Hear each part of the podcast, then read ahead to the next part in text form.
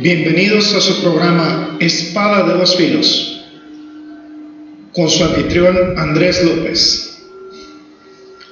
Un espacio para la sana doctrina.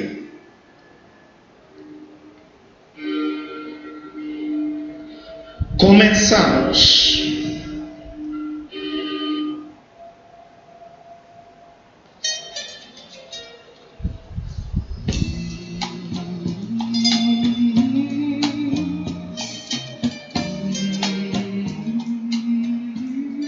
¿Qué tal amigos? Bienvenidos a otra nueva emisión de su programa Espada de dos Filos. Muy contento de estar nuevamente aquí con ustedes, amados radioescuchas, hermanos, hermanas en Cristo y pues contentos de continuar esta aventura, este camino que habíamos iniciado hace un tiempo con el libro de Mateo, con el Evangelio según San Mateo y hoy continuando este estudio eh, con el hombre más importante, más sobresaliente de la historia. Primeramente vamos a orar para que este programa sea de bendición, de edificación para todos nuestros radioescuchas. Amado Señor, te exaltamos, te bendecimos. Gracias Padre por esta oportunidad de estar compartiendo con nuestros amados radioescuchas de Radio Cristo Viene y de las estaciones que se sirvan difundir también este mensaje. Gracias Señor. Gloria sea a ti por siempre, Padre. Bendito seas. En el precioso nombre de Cristo Jesús oramos. Amén. Una pregunta interesante para comenzar nuestro estudio de el capítulo 3 de Mateo sería ¿cuál sería nuestra idea o cómo podríamos nosotros definir a un hombre que es grandioso? ¿Qué argumentos podríamos utilizar para que alguien lo consideremos grandioso, genial? Eh, hay diferentes cosas a los ojos del mundo que son consideradas como grandiosas, como geniales. Eh, por ejemplo, nacer en una familia de prestigio, en una familia acomodada, ese podría ser un buen criterio para determinar la grandeza de alguien. ¿Qué más podría ser? Bueno, podría ser el hecho de que una persona fuera rica, por ejemplo. Ese sería un, criterio para establecer la fama o la preponderancia de alguien. El tener mucho dinero. Eh, otra cosa podría ser la educación. Si una persona tiene mucho conocimiento, una vasta eh, educación o grados académicos o instrucción escolar, pues podría ser eh, un criterio para establecer la grandeza de una persona o ser autor de libros muy influyentes. esos serían criterios en cuanto al mundo para determinar la influencia que se tiene, el estatus, la condición intelectual, la condición económica, eh, la condición política. Y podríamos decir que en ese caso, pues en general sería el éxito de una persona. La mayoría, la mayoría de las personas piensan en los demás como geniales o nos podrían considerar geniales si nosotros Em, tuviéramos todos estos atributos, ¿no? Grandeza, dinero, educación. Eh, eso sería considerado por el mundo como ser altamente exitoso y por tanto nos, eh, de acuerdo a los estándares del mundo, nos considerarían como grandioso. Jesús, eh, bajo los estándares del mundo, no era grandioso. Él venía de una familia muy ordinaria. Su padre, eh, no por nacimiento, sino por adopción, Juan, eh, perdón, José, no era más que un carpintero, no tenía de, dinero. De hecho, eh, Jesucristo decía que los zorros tienen madrigueras y las aves tienen nidos, pero el Hijo de Hombre no tiene donde recostar la cabeza no tenía en realidad una educación formal y en esa en la medida de la mayoría de los hombres, pues no se podría decir que Jesús fue exitoso, nunca fundó una escuela, nunca construyó un edificio, nunca comenzó una organización y murió crucificado como un criminal común. En el pensamiento de esa línea podemos determinar entonces que Dios tiene estándares muy diferentes al hombre para determinar su grandeza. Eh, Jesucristo no podría ser calificado de acuerdo a los estándares del hombre como un hombre grande y sin embargo es el Hijo de Dios y Dios mismo. Hay un relato en la palabra de Dios y aquí en Mateo 3 sobre un hombre que fue el hombre más grande que vivió hasta su tiempo. Y podemos examinarlo a través de este estudio bíblico. Nuestro amado Señor, nuestro Dios, nos ha dado en las Escrituras el relato del hombre más grande, un hombre mayor que Moisés, que Abraham, que Isaac, que Jacob, que José, mayor que David, mayor que Salomón, que Isaías o Jeremías o Ezequiel o Daniel, mayor que Elías o Eliseo, mayor que cualquiera de los reyes en la historia de Israel incluidos hombres tan piadosos como Ezequías o como Josías. Este es el hombre más grande que había vivido hasta su tiempo, y él también nació en una familia muy común. Su padre era sacerdote y pues en realidad eso era algo común. Había 24 diferentes grupos de sacerdotes en Jerusalén y servían mínimamente eh, cada año una vez cada año cuando tenían el derecho de ir al templo y funcionar como sacerdotes. El resto del tiempo eran personas ordinarias. Su padre no tenía dinero y este hombre no tenía dinero, no tenía educación formal y vivía como un ermitaño, vivía como un paria en el desierto. Y de acuerdo a los criterios que establece el hombre para contar el éxito, pues seguramente ninguno de ellos habría dicho que este hombre tenía éxito.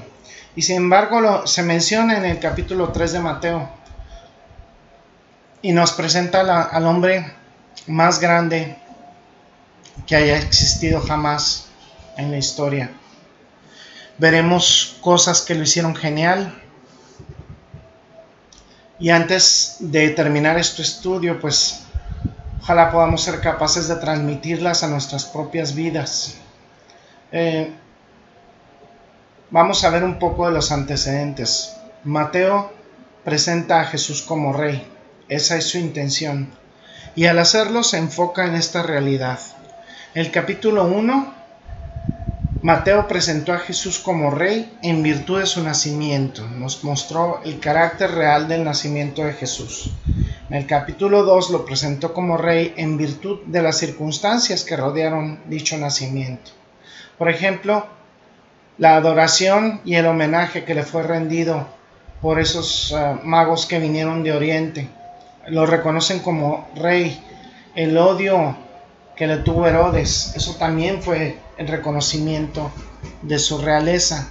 La amenaza al propio trono de Herodes y luego el cumplimiento de la palabra profética en el Antiguo Testamento, las profecías del Antiguo Testamento que los, le señalaron como rey en detalle y todas estas fueron cumplidas en Jesucristo. Ahora Mateo tiene otro enfoque al comienzo del Evangelio y es otro enfoque que se dirige en este sentido y él es un rey como lo indica el hecho de que Dios lo envió y que Dios envió precisamente a un heraldo a anunciar su llegada. Este heraldo del rey es una evidencia de que Jesús es de hecho un rey y nos estamos refiriendo a Juan, a Juan el Bautista. Mateo nos presenta al heraldo del rey, quien es el hombre más grande que vivió hasta ese entonces. Ahora, si notamos los primeros seis versículos, de los cuales eh, vamos a tratar de cubrir en esta primera parte del estudio. Veamos que aquí se presenta a Juan, a Juan el Bautista, eh, como el precursor de Jesús, el que preparó su camino, la llegada. Todo esto lo enfatiza eh, este pasaje bíblico. en la antigüedad era común que cuando un rey venía de una ciudad a otra, de un pueblo a otro para anunciar su llegada, enviaba ciertos sirvientes, ciertos heraldos y tenían dos funciones. Una de ellas era anunciar que el rey vendría y la otra era preparar el camino para que fuera más fácil para el rey.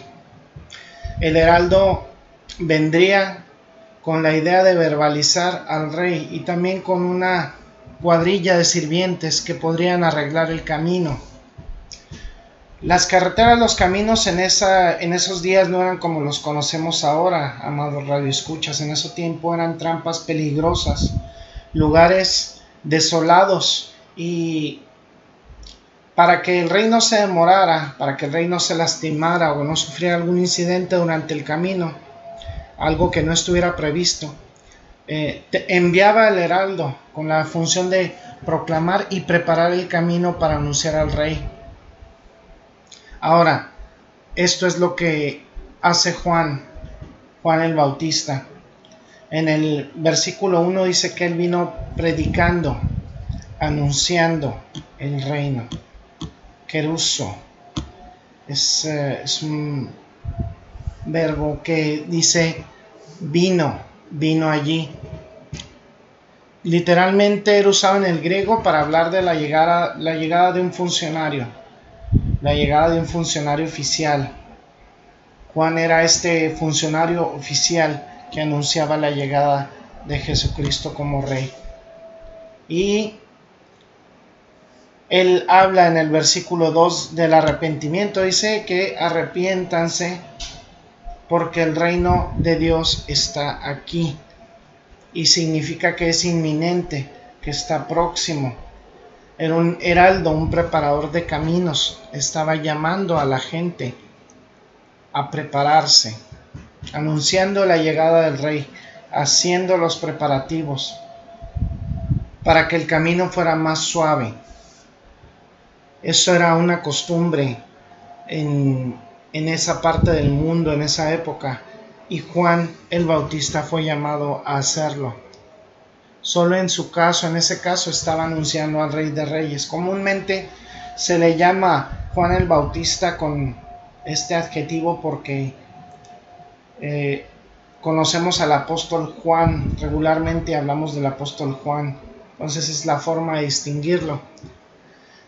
Estaba anunciando en este caso Juan el Bautista, el Rey de Reyes. Le estaba pidiendo a la gente preparar el camino, no un camino de tierra, sino un camino en sus corazones, para que Jesucristo, para que el Rey pudiera entrar allí con ese propósito. Ahora, fíjense bien estas características. Dice, en aquellos días vino Juan el Bautista, anunciando en el desierto de Judea.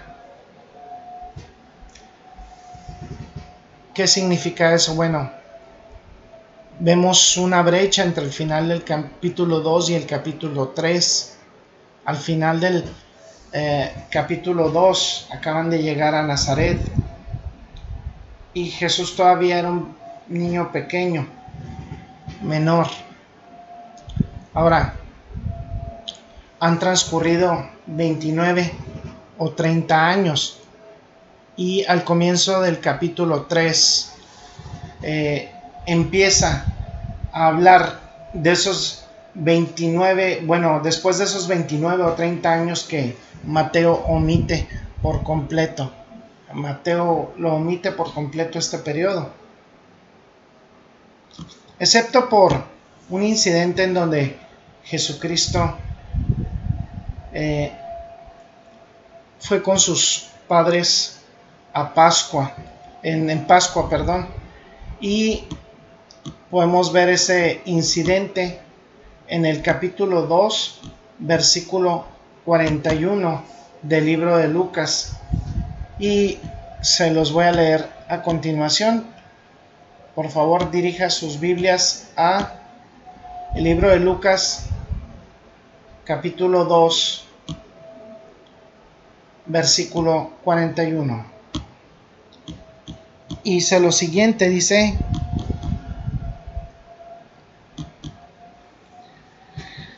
y el niño crecía en fortaleza y sabiduría, la gracia de Dios era sobre él. Lo dice en el, en el capítulo 2 de, del libro de Juan. Dice en el versículo 40 del capítulo 2 del libro, perdón, de Lucas, dice, el niño crecía y se fortalecía y se llenaba de sabiduría y la gracia de Dios era sobre él. Iban sus padres todos los años a Jerusalén en la fiesta de Pascua y cuando tuvo doce años subieron a Jerusalén conforme a la costumbre de la fiesta Y al regresar ellos, versículo 43 dice, acababa la fiesta, se quedó el niño Jesús en Jerusalén sin que lo supieran José y su madre. Y pensando que estaba entre la compañía, anduvieron camino de un día y buscaban entre los parientes y los conocidos.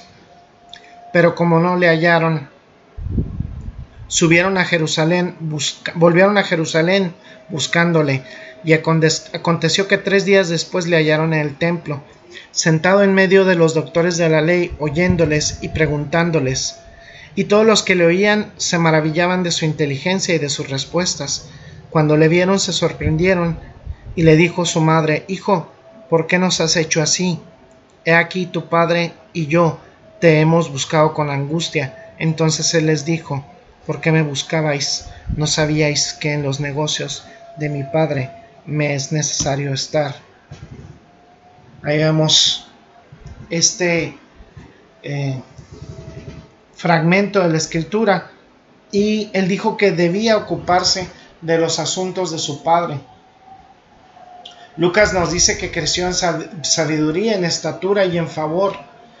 Y ahora de repente en esos días significa que vivía en Nazaret, los días en que era nazareno, los días en que habitaba ahí en una ciudad llamada Nazaret. Ahí significa que él está en una presentación oficial. Él es tratado de una manera oficial. Se usa varias veces para indicar la llegada de una aparición de una persona pública. Lo dice de hecho en el versículo 13 del capítulo 3 de Mateo. Y dice lo siguiente. Mateo 3, versículo 13. Dice, entonces Jesús vino a Galilea, a Juan al Jordán, para ser bautizado por él.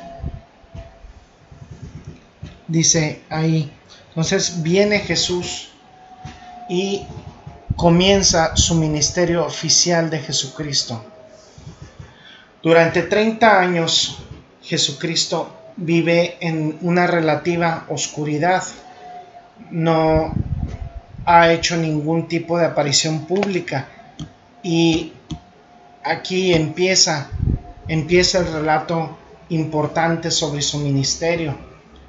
Con la llegada de Juan el Bautista es el anuncio que desencadena el comienzo del ministerio oficial de Jesucristo. Juan el Bautista es el heraldo que dice ahora es el momento de que Cristo comience su ministerio.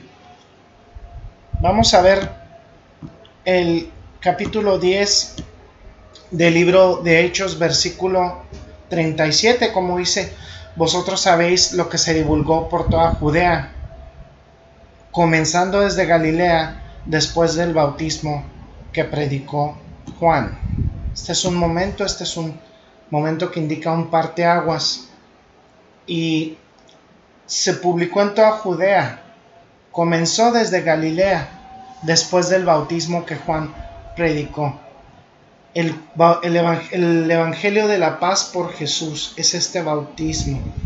Cristo comenzó desde Galilea después de la predicación de Juan.